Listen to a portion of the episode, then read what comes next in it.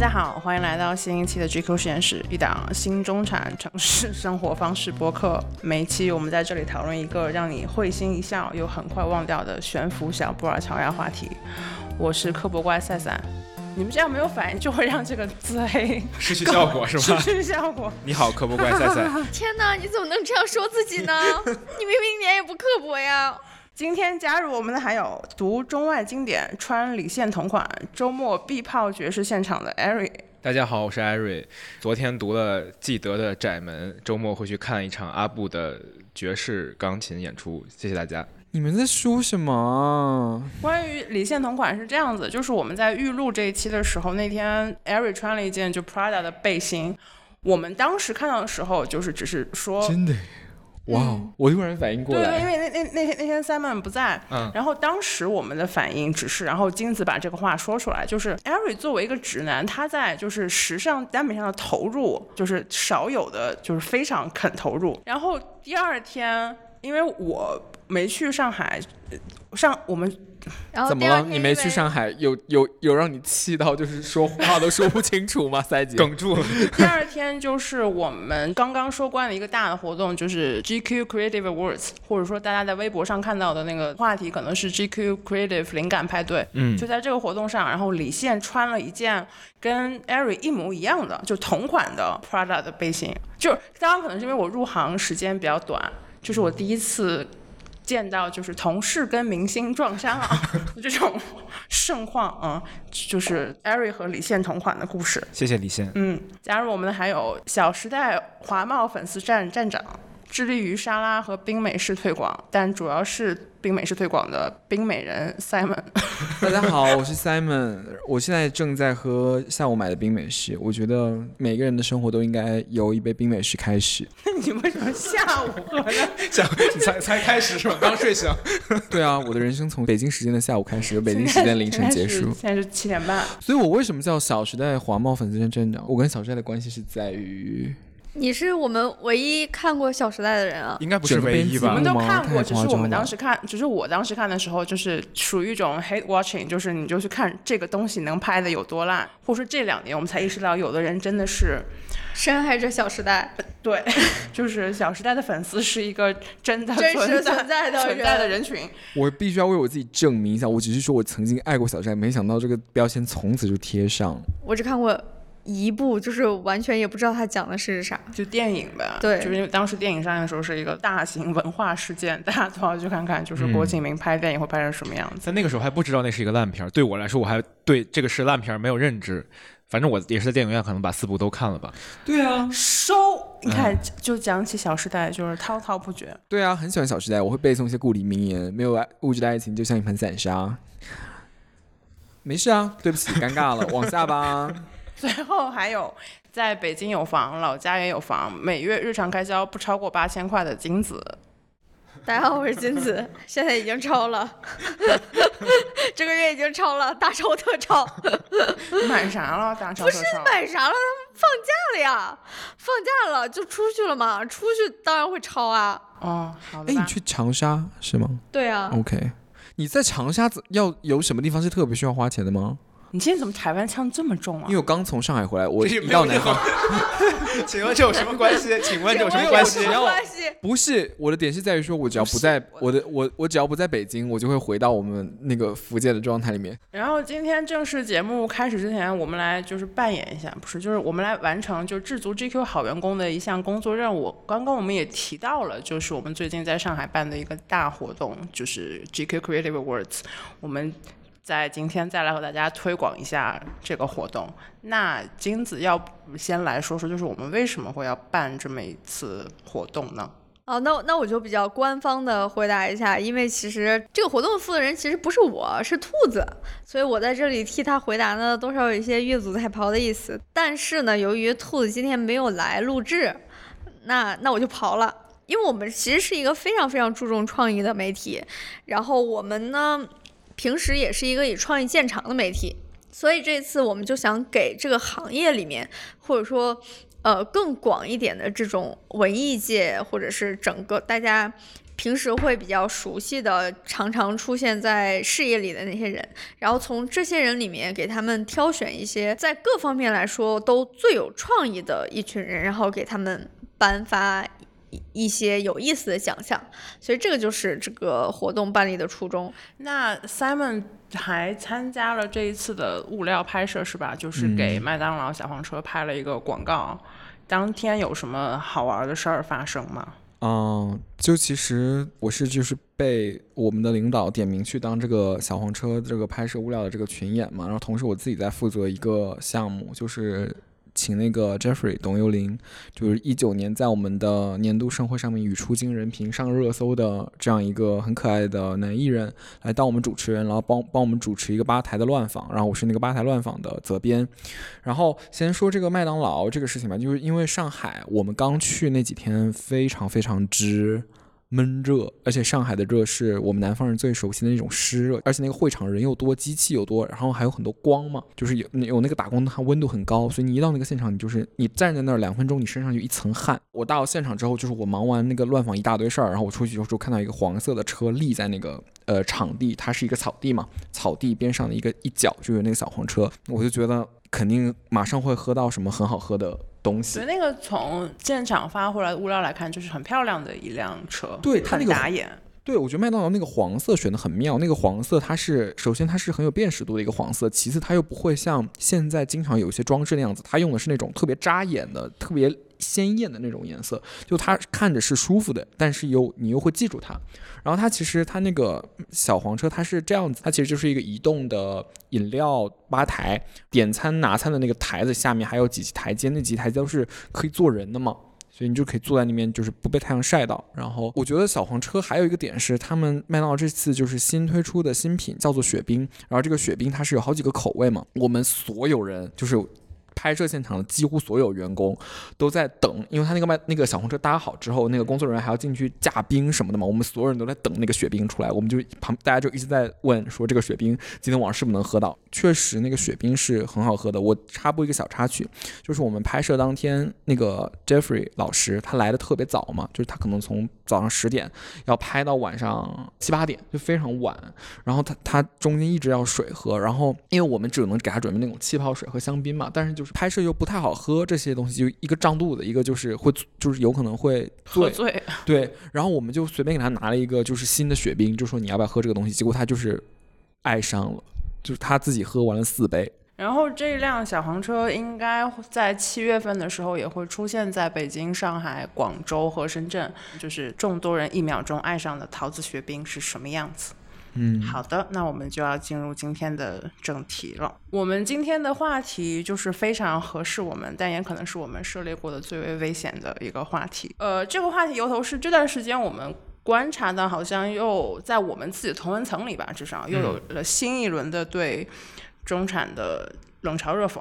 当然，也可以说就是这个浪潮就是从来都没有退去了。但是我们说就是这是新一轮的，是因为我们。在上个月的时候，看到小红书上有一个帖子，应该也是小红书内部的一个小热帖，它大概就是列举了一些品牌，然后说这个东西就看看中产消费陷阱。嗯，然后这里面有一些品牌可能是这两年出现的。新出现的一些在互联网上相对比较有争议的品牌跟生活方式，所以我们今天就想从这个角度出发，就是来聊一聊、分析一下，就是这些靶子是为什么会成为靶子的。然后在今天节目开始之前，有一个巨大的 disclaimer 要做，就是我们今天可能会采用一个相对来讲比较挑事儿的一个提问方式，但是我们用这个方式更多是因为，就是首先我们平时讲话就比较阴阳怪气。其次是我们的确觉得这样子的一个方式是更容易帮我们四个人在这儿打开话题的。但是用这个形式，并不代表说我们想去给任何的品牌，就是就是说这个品牌被冤枉了，或者说我们想暗戳戳去踩另外的品牌，就完全没有这个意思。所以这就是一个非常需要放在前面 说的一个事情。我们就先开始吧，就可能从最近最大的那个靶子。开始，同样都是造梦的地方，为什么挤兑阿那亚的人多，挤兑迪士尼的人少呢？这里我需要引用一个兔子的名言：谁会骂迪士尼啊？是不是有病啊？我自己其实只去过一次阿那亚，还是上一次就是深夜谈谈包括网络的活动邀请。嗯，我其实对他没有什么非常明显的不不好的感觉。我觉得就是首先那边捞只小海鲜挺好吃的，然后我们在海边集市就是那边的超市买了一盒草莓。然后挺大一盒，我们三个人就我艾瑞跟金子大概三个人吃了两天吃完，大概三十几块钱，就觉得就草价格莓，也算公道。但可能某种意义上你可以说就是草莓是那边为数不多的价格公道的嗯，一个东西。三问你之前去过了呀？我去过，而且我是去戏剧节，就是他们当时是，哎呀，别，就是我当时是戏剧节，然后他没 有丝毫的改善。有吧我现？在已经邯郸学步了，你知道吧？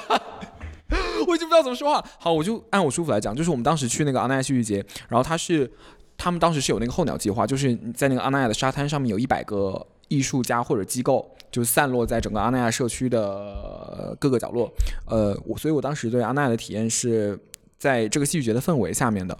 我当时觉得就是很像《楚门的世界》，嗯，就是一个正常的世界，它是不可能安排的这么完善的。就是，呃，你直走是一个餐厅，餐厅拐角就是一家医院，然后再远一点就是一家服装买手店，你就感觉是是所有东西都准备好了，就等着你去消费这种感觉。它很像爱丽斯顿商学院，就是那种你会在偶像剧里面看到的大学校园，就应该是那个样子。嗯，就是又有很厉害的书店，然后又有戏剧的剧院，嗯，就是我们住的那个地方，它很像一栋一栋的公寓楼，它就很像那种你你会在偶像剧里面看到的大学宿舍呀。嗯对我如果用一个词来形容那亚，可能就是无无菌吧，就是非常干净的一个地方。就是我进去的时候，我第一次意识到说这个地方外面的出租车是不能开进来的，我当时就觉得特别的别扭。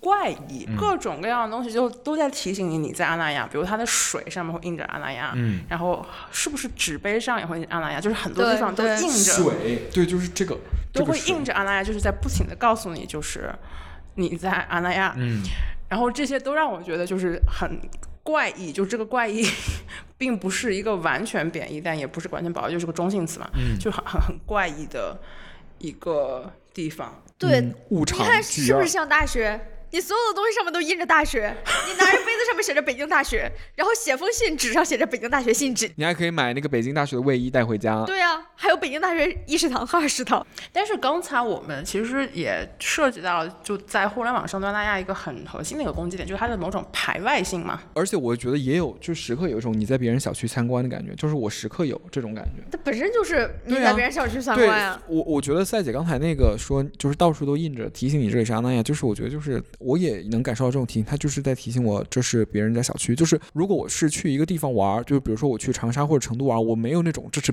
没有那种那么强烈这是别人家的感觉，但我在阿那亚住酒店，我就特别强烈有那种这是我在逛别人家的感觉，就是这个搭建感和这个地方不属于我，就是我对这个地方没有归属感，这个感觉还是挺强烈的。我们当时还采访了几个业主，他们就说他们其实每年也就是来这儿这儿就是住两个月，然后我就说，那你会有特别强烈的那种，就是这儿跟我本人的生活其实是有一些距离的嘛，它不会让你有那种生活感，因为它的一切都太平滑了。就就比如说我们传统的烟火气，就比如说我们去买菜的时候，你就看到那个讨价还价，然后你就会比如说你在街边看到老人家卖花，你就说那我要买一个花，就是它有很多惊喜和意外的东西。但阿泰就是一个丝滑的中产生活实景棚，我然后我就问他说这种丝滑的感觉会不会让你觉得有点就是不舒服？他就说那他就当主题乐园了。就是他就每年来这儿过两个月主题乐园的生活，反正那个业主给我的感觉是这样的。那就是回到一开始的问题嘛，嗯就是同样都是主题乐园，就是你几乎没有人听过，没有听过什么人骂迪士尼嘛。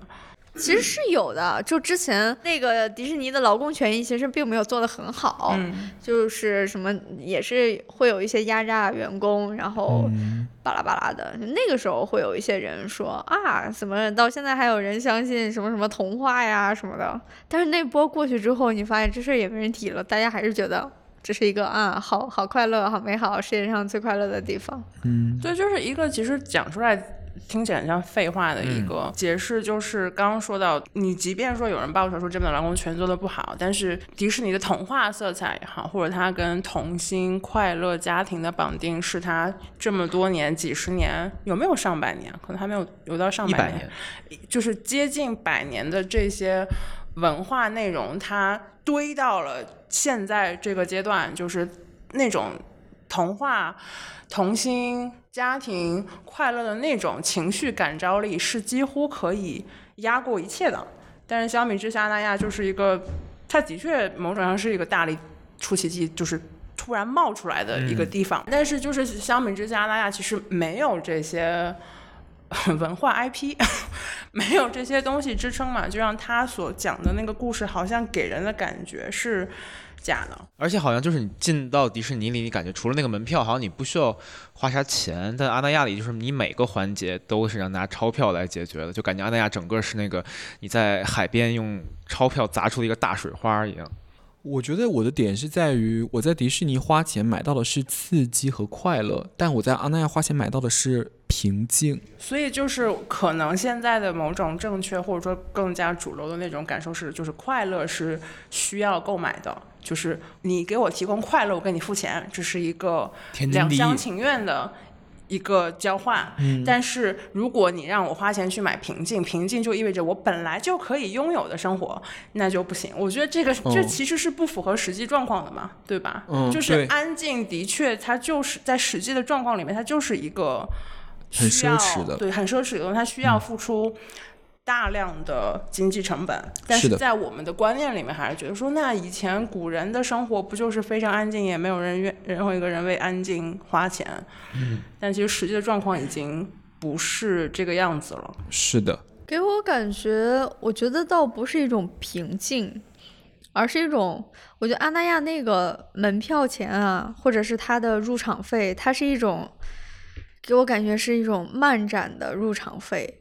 就是你来这里是为了找到同好的，就是是来你你你花钱进漫展是为了找到同好，你花钱进阿那亚是为了找到同温层，就是这里面的所有人都跟你一样啊，有着一些不凡的品味，喜欢一些呃平静的中产生活，呃文艺的戏剧表演，嗯，就是你是你是为了这个。全都是同温层的环境来到这里的。行，进入下一个问题，就同样都是运动品牌，为什么挤兑 Lululemon 的那么多？就是你很少看到，但是你很少看到有人骂 Nike。那我先问大家，就是大大家都有 Lululemon 吗？没有，没，我有一条哎，我有一条，我有，我没有，所以就是我跟金子没有，那赛赛和 Simon 有。嗯，那你们当时买的购买的那个动机是啥呢？我是别人送的。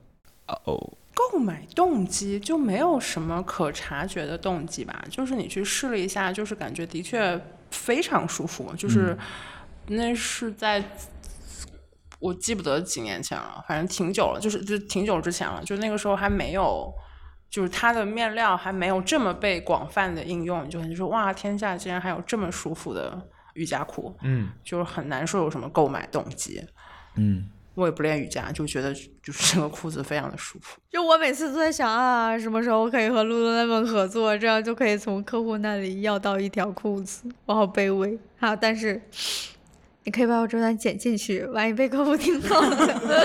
然后回到刚刚开始的那个问题，就是。同为运动品牌，就是明显我们能观察到，就是挤兑 Lululemon 多，就是 Nike 基本上是一个广受好评的品牌。是在 Lululemon 之前，代替 Lululemon 的这种有强烈的展示面性质的运动品牌，大概就是 Under Armour，就是哦对对 Under Armour 那个时候是你感觉说，那这个人穿街上就穿件 Under Armour 的就是上衣，就是那我就是想说我是一个健身教练，对。但是，即便是 Under Armour，它那个阶段，它依然是一个怎么讲？按照兔子在上上上期就是做广告那里面跟我们分享那个，就是叫啥来着？一个品牌调性，品牌角色，品牌调性的那一部分，就是大部分运动品牌还走的还是一个英雄模型嘛？就是 Nike 是最典型的，它是一个完全是走英雄模型的，一生只有一次。奶糕这个逻辑。但是 Lululemon 不是，Lululemon 是跟英雄模型这个东西完全相反关的。对，它的营销模式是完全，它叫那个 DTC 嘛，就是直接触达消费者的方式，所以它用的营销方式都是他去联系各个城市当地的瑜伽教练。等等工作室的这些人，就就所以当时我对 Lululemon 有一点点不好的感觉，就是因为那个营销模式会很让你的，很让让你容易的联对联想到安利啊、卖保险的这些人，就是因为他们会非常热衷于跟你去介绍这个品牌的价值观、精神以及一些历史，就是你觉得有点稍微有点怪怪的，就不你好像不太适应这种营销方式。但这个是我们在开录之前跟金子聊到，就是这是这我也不知道这十年、十五年、二十年，就是出现那种新的营销逻辑嘛，就是你开始品牌开始要找自己的拥趸，就是这个在之前的营销里面其实是很少见的。不太存在的，就可能苹果是，反正我能想到的，可能最早的我有感知的这种就是果果粉嘛，对，还有锤子手机，就是我也用过锤子手机。你已经讲了很多遍了，救命！而且想到 Lululemon 的时候，确实是想到你很难想到一个具体的形象，因为我今天上午跟 Simon 说，就是我。去年那个斯派克里给耐克五十年拍了一个广告嘛，他他那个广告里就穿插了有各种啊 C 罗啊、乔丹，就把那些大的名重要的体育英雄都放在那个片子里，然后由斯派格里这种就是影史中最伟大的黑人导演，然后来来串起来的时候，你就看完以后，你就觉得整个人，天哪！我要为他花钱，多少品牌溢价我都愿意花。但我觉得也是，也可以从品牌档案库的角度来解释嘛，就是品牌它确实参与了体育史上很多重要的节点，然后它的形象是比较实的嘛。就比如说你你要说 AJ，它就是一个有一些历史故事在身上，比如说 AJ 一，它就是因为它叫禁穿，就是因为它真的被禁穿了。嗯，这个事情它是有扎扎实实的历史事件跟这个单品贴在一起的，可能 Lululemon 就我我印象中它是没有这样的故事的。嗯，好像他也没有嗯什么赞助过什么赛事之类的球队，对对对好像也没有，而且尤其赞助过加拿大 冬奥代表哦，团。对，哦对，但但但就是 Nike Nike 可能出现的那些场合的、那些运动，还是一个相对来说更为主流的运动。然后 Lululemon 它可能就就是冥想啊，就是男性强势的运动嘛，就是就是正统啊，那对吧？就瑜伽女的玩的就是不行啊，对吧？就就这个意思嘛。我可没说，谁说的我不知道，大我觉得这家听听看，里面肯定有性别因素在啊，肯就是定有的。大家普遍觉得就是瑜伽这个东西能算运动吗？就是就是这个话说出来，肯定有很多人要反驳我了。但我觉得就是这个潜意识，大家多多少少是有一点的，觉得这个东西它跟就是人体的就什么就对人的对抗抗性啊，什么。更高、更快、更强有什么关系啊？它不就是一个为了发在社交网络上的一个这么一个东西吗？就大家就是不是非常愿意承认瑜伽这个东西的正统性，再加上就是因为我们在预录那个文档里面，就是艾瑞写说，就是因为 Lululemon 跟瑜伽这个东西连接的过深，他说就是给人一种骗子的感觉。我说的是还有冥想，没有纯冥想，对对，单纯的瑜伽就。对，嗯其实冥想是更关键的嘛。嗯我当时就想，为什么就是冥想会给他一种骗子的感觉？我觉得我能想到那个理由，虽然有一些跳跃，但可能也是一种解释吧。就是是不是大家觉得，就是冥想这个事情，冥想是属于就是所谓的第一世界的人的，然后冥想是为了解决就是所谓的第一世界烦恼的。而且其实我刚想到一个点啊，就是 Lululemon 的那个视觉，它也是一个平静的视觉，就是大家都是流汗，也就是安静的，就是神情坚毅的流汗。奈何经常有那种广告是，就是两个人对撞，嗯，那种你知道吧？就是那汗种水飞溅，就是那种他画风也是那种特别。恨不得就把那个对比度拉到最高，然后那个线条就飞出来、爆出来，嗯那那种海报，就是我觉得在视觉上面也非常明确。就是我看到 Lululemon，我只有一种想法，就是想喝 Blue Glass。在我脑子里，这两个东西就是牢牢绑定在一起了。那我要说的话，我看到耐克，耐克我就想穿着耐克，我就想吃麦当劳。我觉得我就进入一个美式世界。嗯，嗯，我在这个话题上没有太多可说的，因为如果我这个月买了 Lululemon，我就要超过八千块钱，大超特那我。们进入下一个话题，啊，就是这个是我就是很不幸，我是有明显的想为某一方叫不平的冲动的，就是同样是中产超市，为什么挤兑山姆的多，盒马的少？就感觉，我觉得山姆一定是在我们所能接触到的，就是公众号文章里面，被骂的最惨的。就我不知道山姆为什么挨这么多枪子。哦，我其实没进过。我个人是对盒马抱有非常非常大的好感的，因为盒马真的是我的怎么说呢，对我的生活有恩吧。因为我们家就住在河马的那个配送区，呃，过去的疫情那几年，我真的就是靠河马活下来的。就是就是你你有的时候你也没法出门买菜，然后你有的时候是他就他就是会送过来，然后你你你买的那个量就哎就正好够吃一个星期，然后循环往复，在这个菜不新鲜之前，你就会正好哎把它吃完，然后他还非常贴心的卖那种净菜或者是那种。半成品菜，它的半成品菜就是那种炒菜，比如说小炒猪肝，或者是黑椒牛肉粒那种，就是你撕开包装，然后往锅里一倒，然后我觉得连五分钟都不要，可能三分钟那个锅热了，往出来一倒，就是一个非常看起来很够意思的那个菜。那比如说周末的时候，朋友来我家玩，我又不是很爱做菜，我又不很不想。费脑子，我又不想就是朋友走了之后，我有很多东西剩在我的冰箱里，然后默默的烂掉，那我就去买一些盒马的半成品菜，那那出来之后一桌菜非常非常的好看。然后就是今年过年，那真的是河马真的太厉害了，就是因为我和我的男朋友都当时都呃新冠了嘛，就是感染了新冠，然后就不想回家里传染给老人，所以我们就没回家。然后我们两个人，让你过年的年夜饭又想吃点好的。然后你自己就不知道做啥，因为两个人做一桌很盛大的饭，就是其实你你会预见到一定会浪费很多，而且我们两个人也都不是那种很大厨的那种人。然后当时就自己炒了两个小的小炒菜，然后在盒马买了一个半成品的很大一条的烤鱼。然后汤汁是鲜红的，上面就是有很多香茅啊之类那种泰式调料，而且它还是用一个铁盘装着，你只需要把那个东西撕开，然后放在火上加热，直到那个汤汁煮沸之后就可以端上桌。就如果没有那道菜的话，我们的年夜饭就看起来会非常的可怜。但是就是一旦有了那条鱼之后，你会觉得哦，这就是一顿年夜饭。我觉得我对盒马的好感就在于。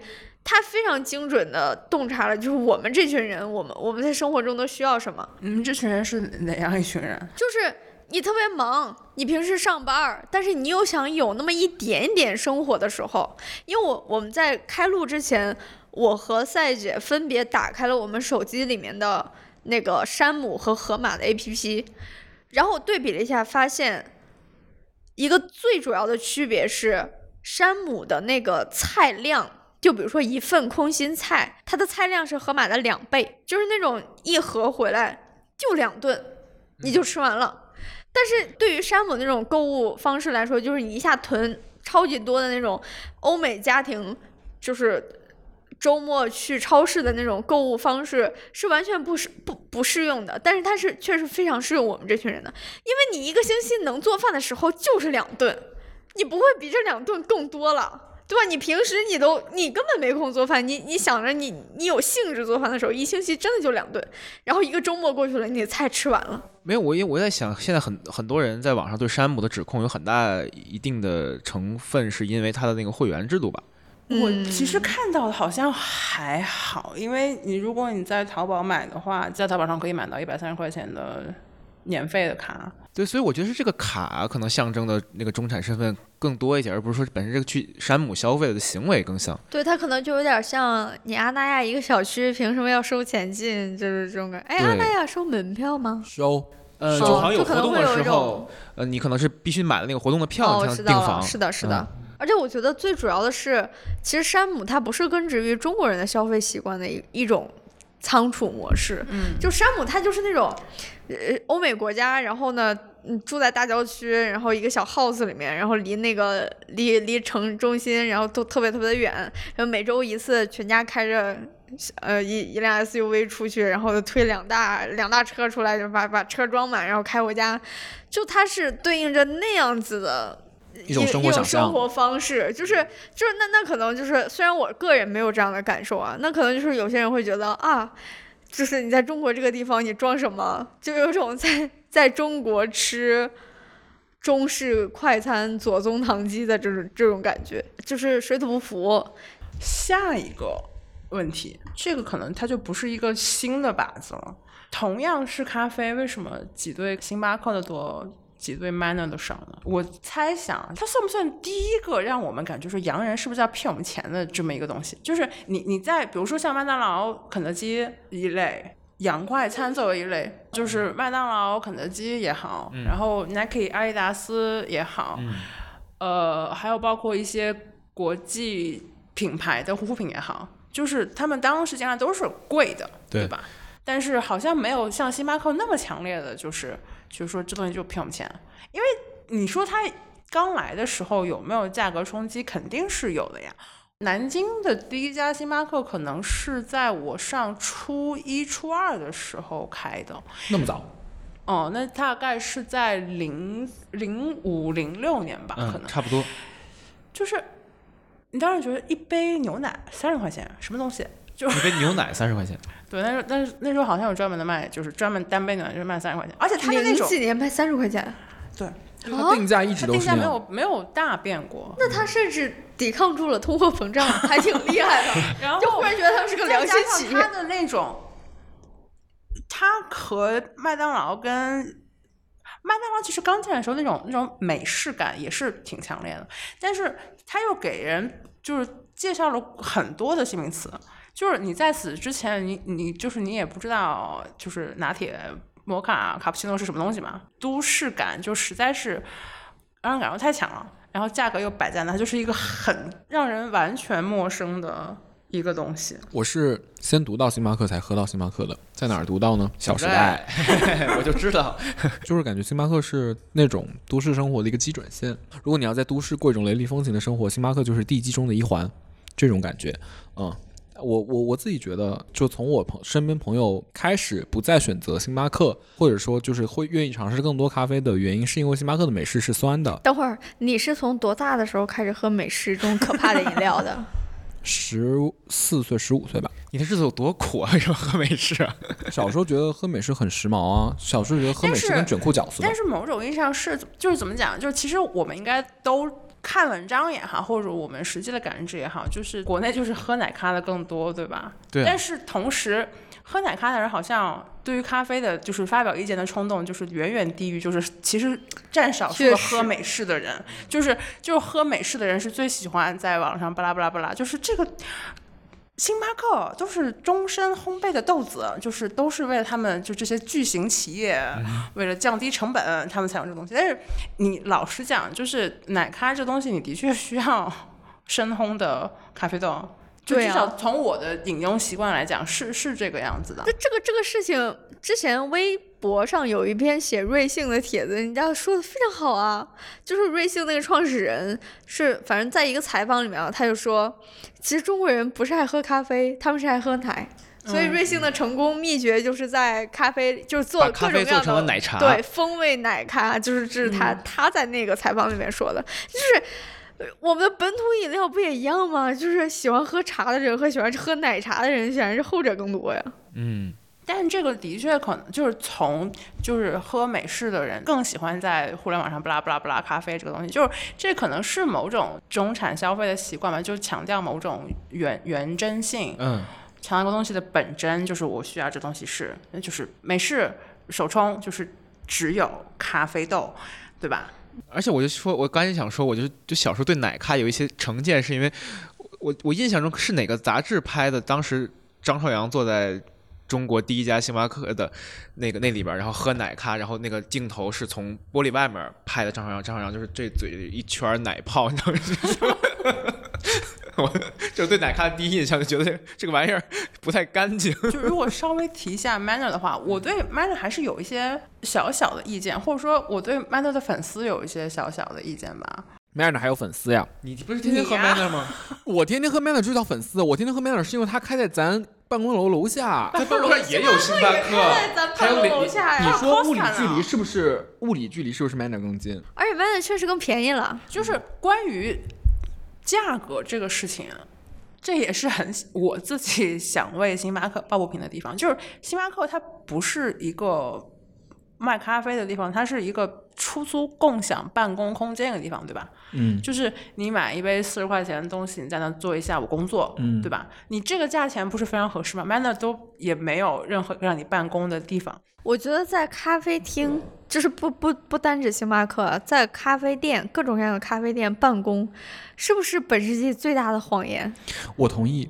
就是咖啡厅真的比比其他地方要吵太多了，而且网又不好，我觉得主要是在那办网也不好。啥工啊？但是那种文化想象实在是太根深蒂固了，就是你小时候实在看了太多这样的对，人。它就是一种文化想象，它就是一种想象。我是我现在是一个厉害的白领了，我我在咖啡厅打开我的电电脑，然后旁边放着一杯咖啡。但说到文化想象，这就是我对 Manner 就是一部分的意见嘛，就是它是一个走小大公司装小公司非常成功的一个企业，是吧？对，所谓大公司装小公司，好像也不用特别解释吧。比如可能最更典型的例子就是七幺幺嘛，就是你见到七幺幺，你不会觉得这是一个国际连锁企业，对吧？就是你就觉得它就是我家门口的一个小卖部，小卖部，对吧？这就是大公司做小公司。Manner 在这一部分也走的还是很成功的，就他的那种社区感感给的是非常足的。虽然它在某种程度上可能挤占了就是真正的小社区咖啡馆的生存空间，对但是它就是这个路线走的非常成功。啊，我我要说一个，我可能是一个题外话，但我体验过最好的社区咖啡馆，其实在成都。哎，那个时候我还是一个会晨跑的男孩儿，我早上在 那是 那是大概一九一九 上一个轮回。对对对，在那个一八八五年，没有没事，就是前两前三年吧，反正我我我当时喜欢成都，所以我早早上去逛街，然后就误入一家白白的咖白色的咖啡馆，然后那个咖啡馆里面就是有很多大爷大妈在聊天儿，就是也不是说聚在那儿聊天，就是我坐在那儿看了会儿手机，但大家就是来来往往，就是有一些大爷进来打招呼，拿拿一杯美式走，然后拿一个牛角走，我当时就是心里想说，哦，原来这就叫。就是文章里面说的社区咖啡馆，就是他是真的是那个店主跟周围的大爷大妈，就是跟周围的社区的居民都很熟悉，嗯，然后他就是大家是真的把这个当做一个来往的一个就是流动的一个据点，像菜市场一样的那种地方，我我觉得这个是会让我觉得很舒服的。嗯，我讲完了，我不知道我要说什么，但我讲完了。他就这样说自己原来晨跑过，这就是我的阅读理解能力。我觉得我我之前看过微博著名博主推拿熊的一条微博你的博，好姐妹，他就是说 Manner 开的越多，就说明这个写字楼加班越严重。且这个写字楼里面苦逼白领越多，因为在 Manner 他开一家新门店之前，他是要跑一个模型的，然后他要估算每天的出杯量，他好像是需要说这个地方能估到每天有出五百杯咖啡，我们才能在这儿开门店。而我们楼下有两家门对，就是呃，他说他有个数据是四千的上班族才能保证每天五百杯的出杯量，然后如果说你这儿。要不是人数达标且加班严重，导致每天必须咖啡提神形成了咖啡依赖，曼娜根本不会来开店，而且直接开两家，就是就是，哎，Simon 今天喝几杯了？第二杯，你是不是有一次最多一天喝四杯？嗯，早上一杯，中午一杯，下午一杯，晚上一杯。干嘛呢？是在满足自己的某些白领想象吗？没有，就是觉得我有一个有一段时间觉得，不是说韩国人靠冰美式活着吗？我就想说，同是亚，不是，啊所以我就你也要靠对，我就想说，同是亚同是亚洲人，凭什么凭都同是黄种人，凭什么我不行？哎呀，你们真的，你们真的很爱营业，你们。那然后呢？然后我就发现我受不了啊，反正确实不一样。我觉得还是他们进化的比较快。我听说使馆区那边，但是我不得不说，所以每天摄入咖啡因是人的进化水准的一个。哎但我真觉得韩国人消费咖啡因的已经已经是另一个物种的消费水平了。就听说使馆区那边也开始有了，就那种一升装的红参美式或者是橙 C 美式，就一升装的妈呀，美式里边加红参。金子一年喝不了那么多，真的，我在晕想过去吧，一升装太可怕了。就是你想想，一升的水，你就算打开往马桶里倒，都得倒个几分钟吧，你还得喝完。真的太吓人了。关于星巴克跟麦当劳的，就是好评负评差有什么想说的吗？天呐，星巴克和麦当放在一起都被挤都被挤兑了，还 还要和麦当劳放在一起，想什么？麦当劳有什么东西是不好吃的吗？就麦当劳这两年确实，我觉得能和麦当劳的口碑相比的，就是抛却其他的什么只有星期四的肯德基，不是星期四肯德基，是是蜜雪冰城。就蜜雪冰城前段时间有有一个新闻，就是说他他质检说原料原料过期了，然后底下的底下 底下的评论都说什么，呃，那个阿雪怎么会发生这样的事呢？是是你的心情不好吗？然后说不是不是阿雪的原料过期了，是我来晚了。我本来以为你要说可口可乐，我最近一次被他们可口可乐粉丝震惊到，就是有一次我在听友群里面，就是因为某些原因发了一家发了一发了一下我家冰箱照片。然后金子带头说：“我没说，你还没说，就是你不可以这样说。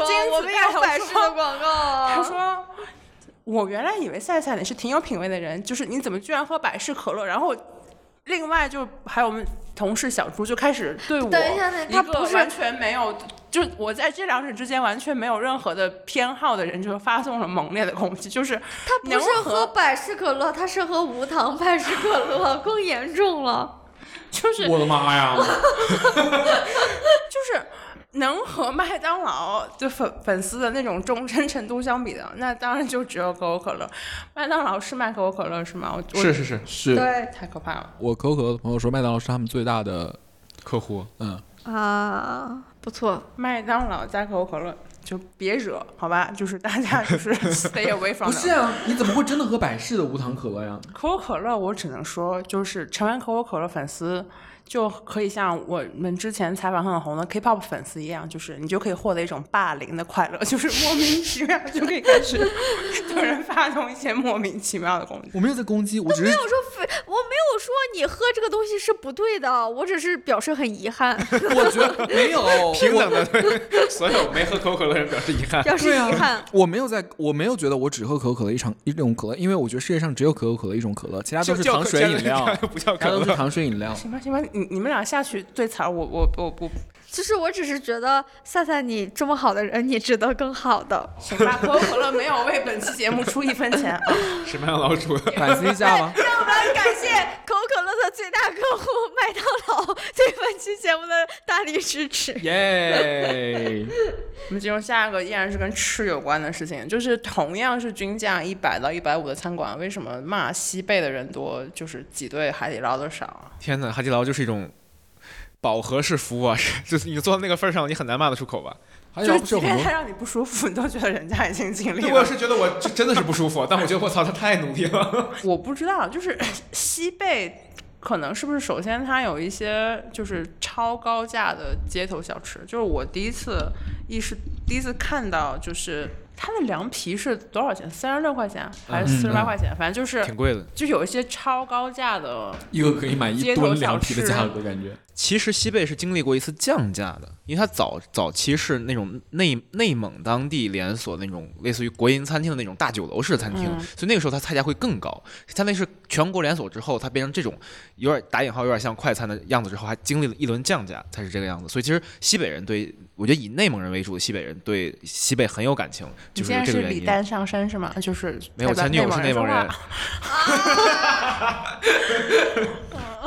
刚才可能有人没有听到，艾瑞说，因为我的前女友是内蒙人，那个那就一定得来这么一下。你问的，你不问我不说。啥呀？你又讲女朋友了？你你在干嘛？你走神了？录节目的时候。我刚听到你说女字，我就开始。而且西北有一个非常不是谁问你女朋友了？大家只是问你是内蒙人吗？不是他问我，他问的时候他是咋说的？看你问问李诞上山了。对啊，我肯定要辩驳一下嘛。他就终于多好的机会送到他嘴边。对啊，而且那个前几年。应该往前倒个五五年到十年左右这个区间，西贝每年会有一个非常大的营销活动，哈，每年二月十四号有一个叫亲嘴儿节的东西。那是啥？就是好像是你只要你和你前女友认识的地方吗？是不是？我耶！我印象中是，呃，你找情侣哈，在二月十四号当天在那儿就是接吻一分钟好像会给你一个巨大的折扣，还是送个什么吃的之类的。我没参加过，我只是听听知道这个事儿。好遗憾，越好遗憾啊我觉得就是越描越黑。为你遗憾。可是我觉得哪儿都有这个节吧，之前我们那儿麦当劳也有这个节，就感觉是一个是一个很传统的营销套路。之前好像就是你这个东西放在这两年可能会被骂吧，但是可能十年前大家嗯就不会意识到说这个东西。有伤风化，为啥不能接吻穿过一分钟你接吧，你接吧。我接不上，接不上，就这么着吧。然后另外就是我不知道啊，就是只是我非常朴朴素的感觉，是不是就是西北菜大家的心理价位，虽然就是其实牛羊肉是非常贵的东西，它作为一个成肉率非常低的，就是这样一种肉类。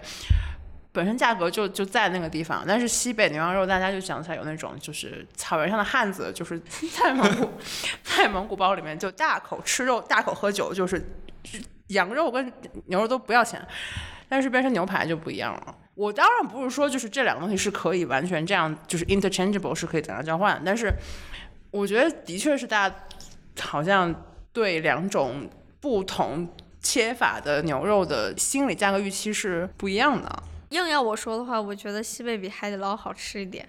我其实会投赞成票，对，因为海底捞这两年我不知道为什么确实是变难吃了，我从来没有觉得海底捞好吃过。就是就是，而且它会变得越来越贵了。就是这个题，其实我从题面上我都会觉得有点儿，就是你疑你没惑。有感觉说对我没有感觉说，因为这两年。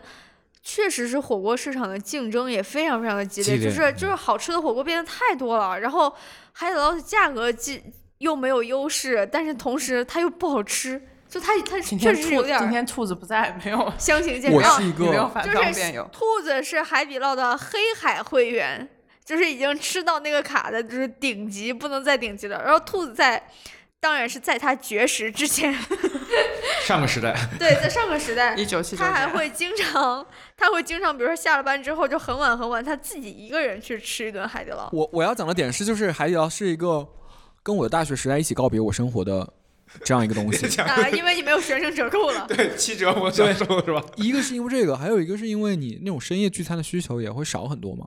海底捞就是正正常时间没人吃它。我们以前去海底捞都是因为就两点了，实在没别的地方开了，然后海底捞还灯火通明的，咱就去吧。我觉得这两年可能没有那么明显了，但是就是就是它的确在抖音刚刚成为一个主流软件的时候，感觉那时候有大量的就是怎么去薅海底捞羊毛的那种视频，嗯就是那时候我就感觉就是你去吃海底捞就是一个游戏，嗯，嗯，就是你有无 就是你可限游戏，你可以去调，就是我最划算的小料是什么样的，然后如何就是指点清水锅，就是花多少多少钱吃海底捞，因为人真的都喜欢占便宜嘛，对吧？然后海底捞就提供了这么一个。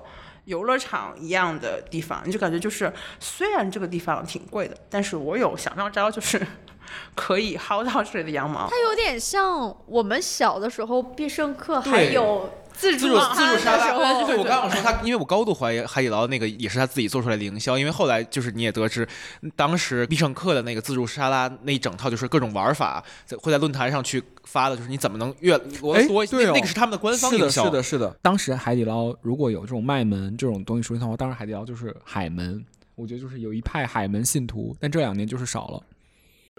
全体听众朋友们，我们的听友群正式开通啦！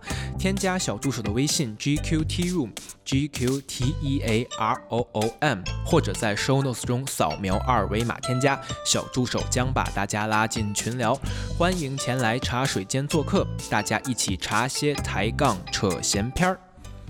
刚刚我们就是有了一个课间休息，然后金子上完上完洗洗手间回来之后，拿了三包葡萄，然后他递给我跟 Simon 两包葡萄，然后又兑换了一下，然后跟 Simon 说了一句：“这包烂了。”不是不是烂了，就是压了一下。然后就是我为什么会给出这样子的解决方式，是因为我觉得夏夏这个人他有点洁癖。还行，我喜欢脏的，所以金子给我了，金子把脏的葡萄给我了，耶！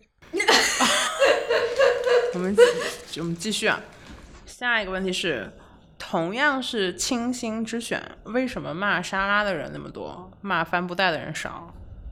就是因为我提这个问题是，就这跟前面好像逻辑有点不一样。嗯，我的逻辑是，就是某种程度上来讲，你说沙拉是智商税，是一个特别不合理的一个说法，因为其实我们可能都知道，就是如果你真的算成本的话，沙拉的成本是高的，因为保存绿叶菜，尤其是绿叶菜占大更大比重的沙拉，就是它的储存成本是非常高的，所以就是沙拉的溢价其实也没有那么高，但大家就是觉得沙拉是智商税。帆布袋这个东西，它就跟 T 恤一样，对吧？就是你不管你在它上面印什么东西。它就那么点成本，对我很少像有人说就是帆布袋是一种智商税。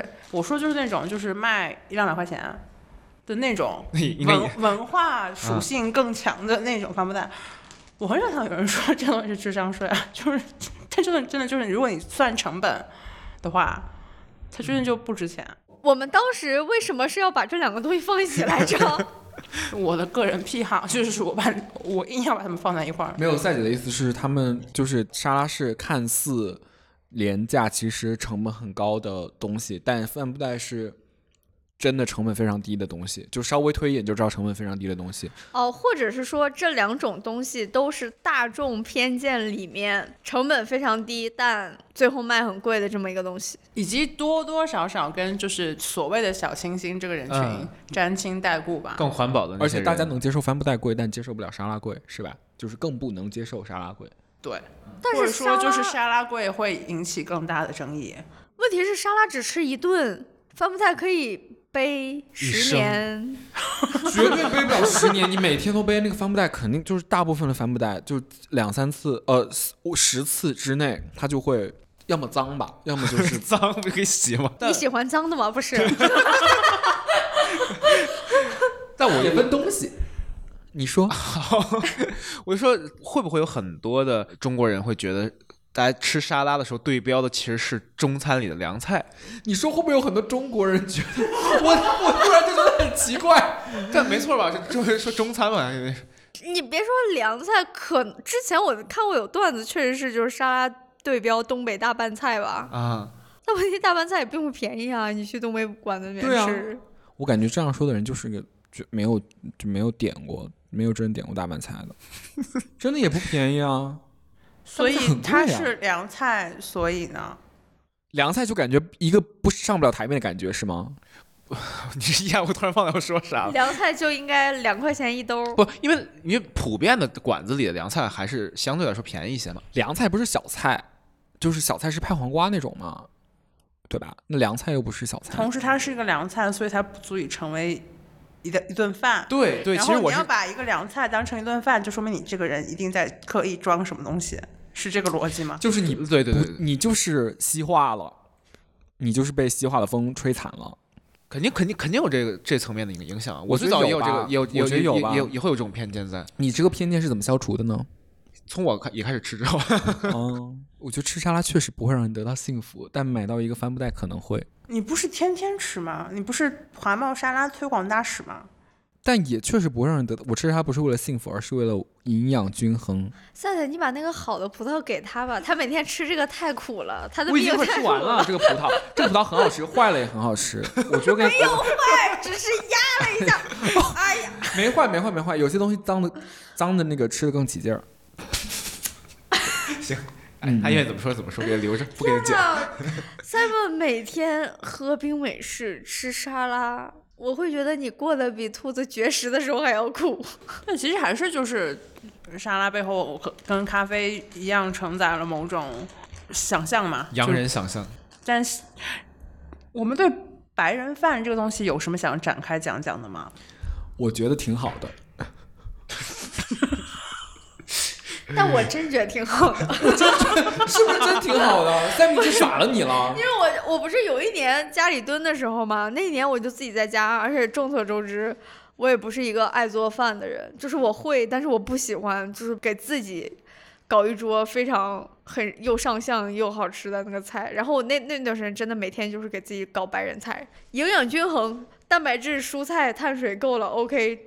只要这三个东西以任何形式混合，我我都可以接受。这个问题有一个衍生问题是刚刚才意识到的一个事情，Eric 是不是我们在场的人之中唯一会买印就奢侈品品牌 T 恤的人，或者说就是那个 Prada 的背心可能也算吧？那个 Prada 背心是你自己买的呀？我靠！那天你不问过我一遍这个问题了吗？我可能是因为不愿意相信不。是你当时不是说是姐姐送你的吗？没有没有，不是他他他说他自己买的，嗯，我为什么会有一种这种印象？因为他我觉得因为他一今切天因为他今天穿的是姐姐送的，就是行了行了，梗又送到嘴边了。姐姐送的跟 喂嘴边 T 西了买的就是各一半一半吧。为什么要买一个 Prada 的背心呢？我真的就是李现穿我可以理解，因为他 为什么？为什么？因 为他是代言人，对啊，李现是代言人，他就是内裤是 Prada，我都觉得哦 OK。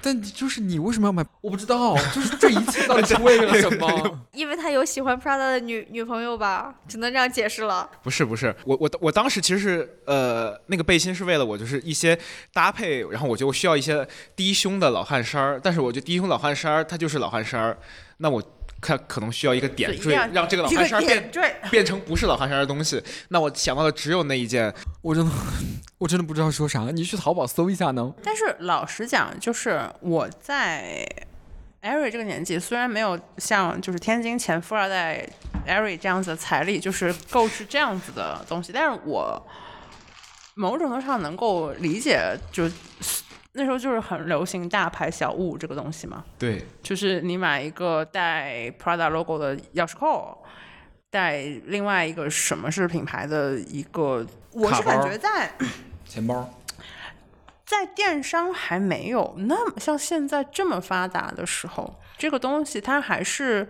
有一定吸引力，就是还是认的。就是你还是是想跟品牌这个东西就是沾亲带故，是但是是现在这个东西感觉已经慢慢被瓦解了，能够抵得住这股浪潮的品牌其实是急剧收缩的。是的，是这样的。我觉我是觉得就是。稍作了解啊，就是会知道有一些品牌是有自己核心技术的嘛，比如说宝蝶家，它是做皮，他们有就是他们有专利的那种做皮的技术。嗯呃，我室友之前去米兰逛那个奥莱的时候，就买了一件，是吗？没有。奥莱为什么？奥奥莱里面会有卖 BV 的，对啊，就反正米兰有 BV 的奥莱嘛，然后他就在奥莱买了一件 BV 的那个皮皮，有一些皮的那个短裤，就是他看起来是其貌不扬的。我刚开始嘲笑他，我说，他说这是我人生中第一件 BV，我说你人生第一件 BV 买的像一件优衣库，然后但是买回家之后摸了那个裤子，你就知道它那个确实是它那个皮是非常非常舒服的，而且那个皮是非常非常耐，就是你东西你你比如说脏擦一个什么东西上去，马一擦它马上就掉了，就是那种就是你能知道它是。这个品牌的核心技术在起作用，但是 Prada 的背心，我真的，我真的，真的，真真的不明白。就是你也没有把它弄脏过，你怎么知道 Prada 的背心不好清理呢？没有我，因为我买那个背心，确实有一有一个心态，就是它就是一个那个花小钱办大事儿，因为 Prada 的衣服相对来说是一个比较高的单价的东西，但是那件背心确实是价格比较低。那那你这个意思是不是我都穿 Prada 的背心了，大家就会认为我外面那一件也是 Prada？不不是不是这个意思，就是比如说你如果其一身是其他的衣服，然后你突然穿一个 Prada 大衣，其实就会很怪。但是你穿一个 Prada 的内衣，就好像就轻盈很多。你这个品牌的出露出方式，因为我以在那上就是艾瑞的时装观。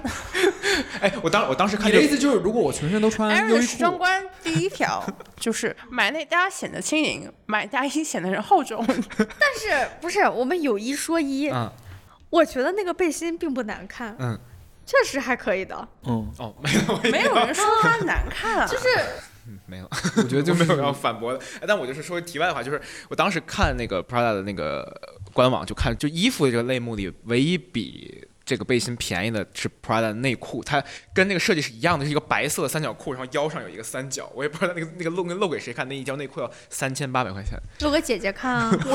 耶，你没买吗？不是他露出这你种诚实的笑容，就感觉你就是走入了他的陷阱，并且然后毫无没有 知觉。没有，不是这个意思。天哪天大的冤枉！情到浓时，然后往下一拉，surprise！原来还是个知识分子呢。对啊，贴身知识分子。你买了吗？你就说你买了吗？没买没买没买，你为啥没买呢？那跟那跟背心有啥区别我背心给你露出来，内裤怎么露出来啊？C K 咋露的？不就是？CK 要露在后腰，他那个是在你的肚脐眼下面。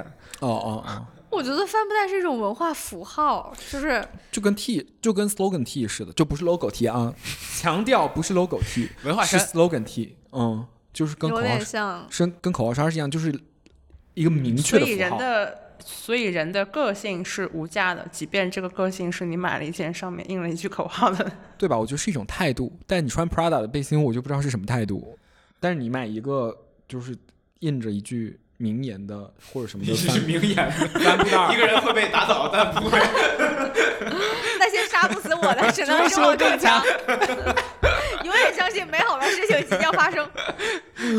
嗯，但你这样讲，我觉得是挺怪异的。就是我很早就觉得，就穿这些 slogan T 的人，就是坐在面前是移动的广告牌，就是 但我 非常奇异的一个情况。但我真的会买一些就是很挑衅的 slogan T，比如呢，方便能在节目里露出的。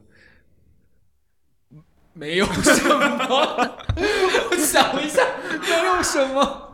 喜欢我有一件 slogan T 是喜欢脏的，没有，我有一件 slogan，我有一件 slogan T 是那个呃，是说女孩也可以手淫，然后男孩也可以哭的英文。我之前好像是在那个《微小的总和》，还是在另外一本写奢侈品的书里面写过这种，上面写着呃非常挑衅式的，然后明目张胆的，或者是有趣的这样子的一句话的那种 T 恤衫，最后就是在它越往上、越来越往上走的时候，它就变成了一个 logo。比如说，就是呃。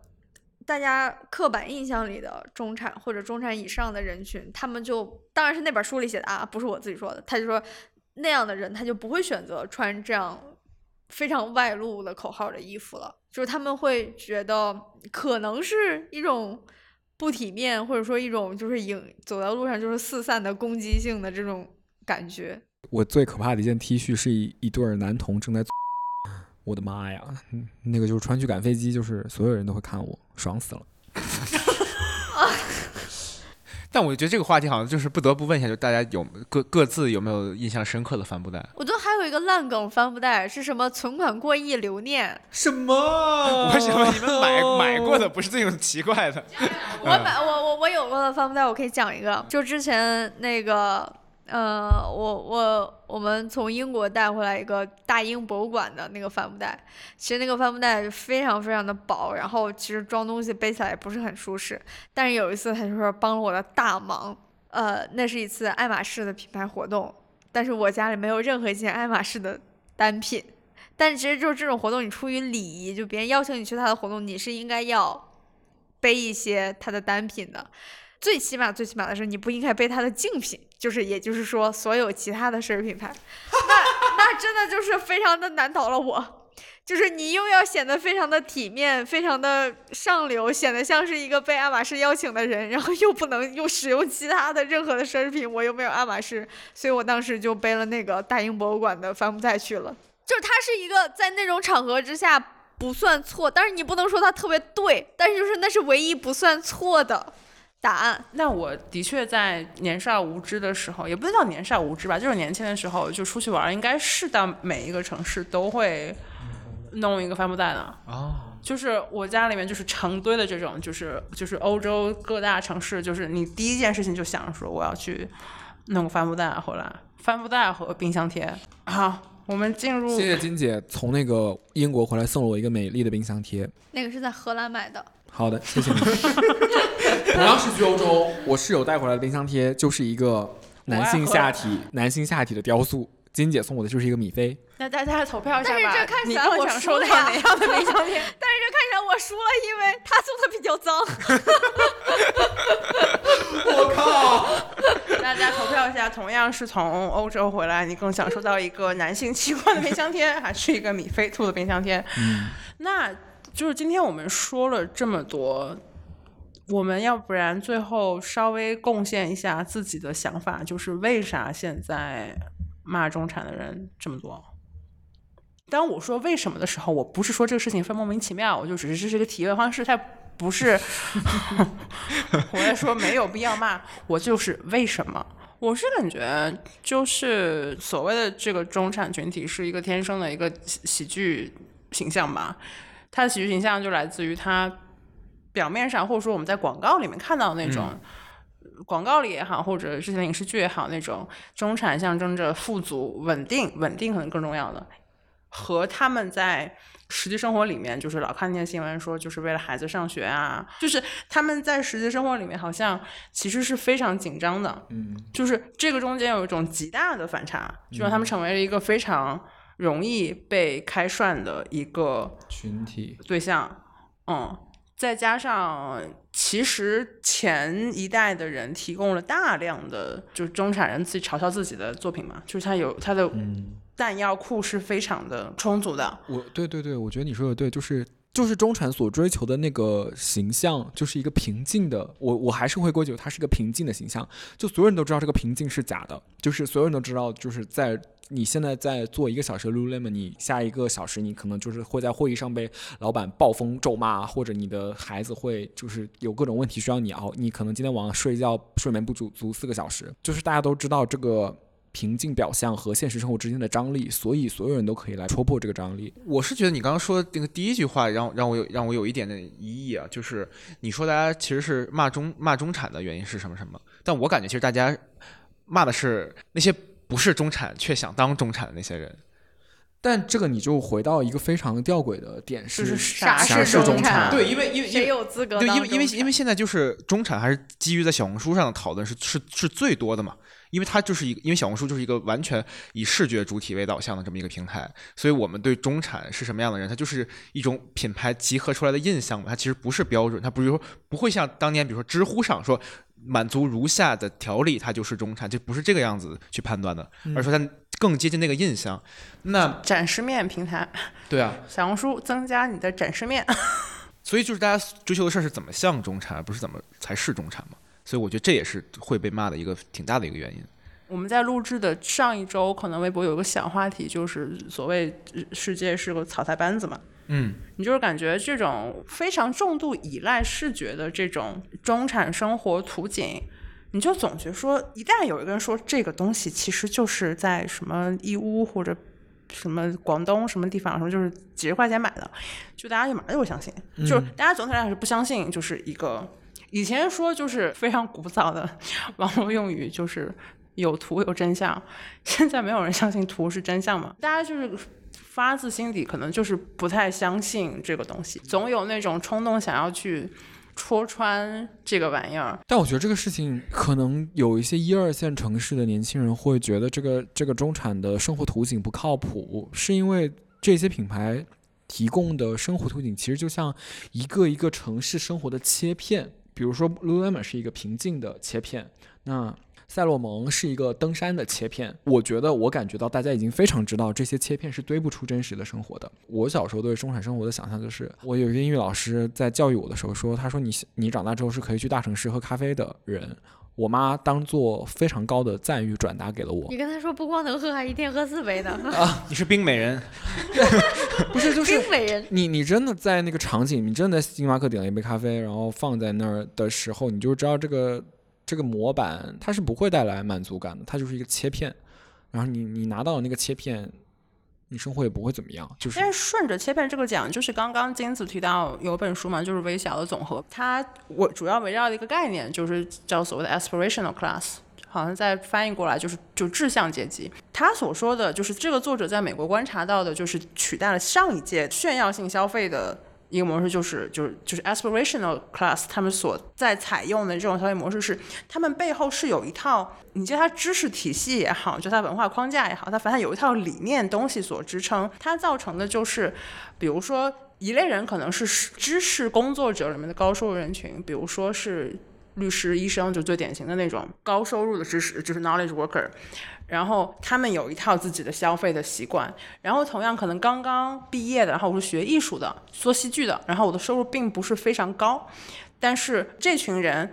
和律师、医生那群人，他们可能都一样是看《纽约时报》，他们背后的那个体系是一致的，所以他们的每一个消费方式都都有说头。就当我说他有说头的时候，不是说这样事情就就更高级、更正确、更好，我只是说他一个客观状况是有说头。但是这个东西好像在国内这几年并不是完全这个样子，就国内好像是一个更加复杂的一个状况。就首先我们不能。也不能说就是国内没有就是所谓的 knowledge worker 这么一个阶层嘛，就是所谓的文化精英嘛。但是我自己的体感里面是文化精英在国内实际的话语权是相比较美国来讲是要小非常多的。嗯嗯。而且，尤其是在这几年，因为客观环境的一些状况，大家可能就朝前看，就是钱就是金字旁的钱，大家这种朝前看的趋势更加明显，之后那就是更加压缩了这一群文化精英的话语权，就导致很多的中产消费好像你就感觉它没有任何的道理，好像就是我穿 Lululemon 就是因为它是中产品牌，所以我要穿 Lululemon，它就变成了一个。因为没有说错，就是在感官上更加站不住脚的一个东西，它再翻译成就变成你就是装嘛，就是你也不知道这东西是什么，就是因为它没有东西可展开，这可能也是让就是中产成为一个更容易被攻击对象的某一层原因吧。还有个小点，可能就是我觉得也是跟对生活的那个想象力被抑制是有一点点关系的吧，就是。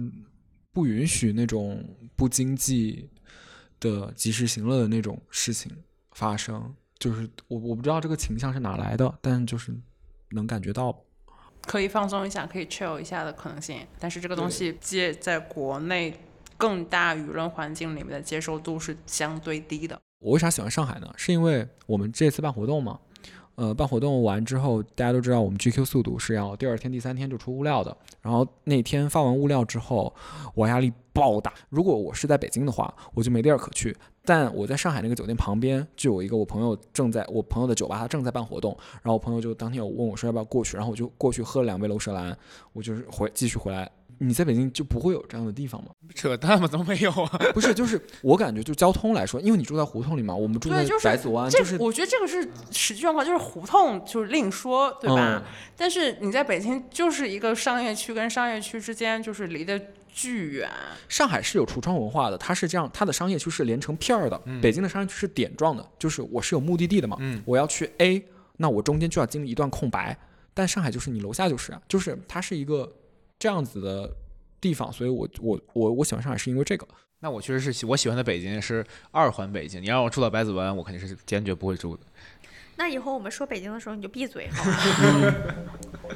对啊。好的，今天节目就在艾瑞的闭嘴声中结束了。本期节目由艾瑞、Simon、金子和赛赛主持，艾瑞、秋秋和赛赛制作，片头及片尾曲由众卿制作。欢迎大家在喜马拉雅、网易云音乐、小宇宙、苹果播客等泛用型播客客户端订阅我们的节目，也欢迎关注我们小红书同名账号 GQ 实验室。我们下期再见，拜拜拜拜，拜拜。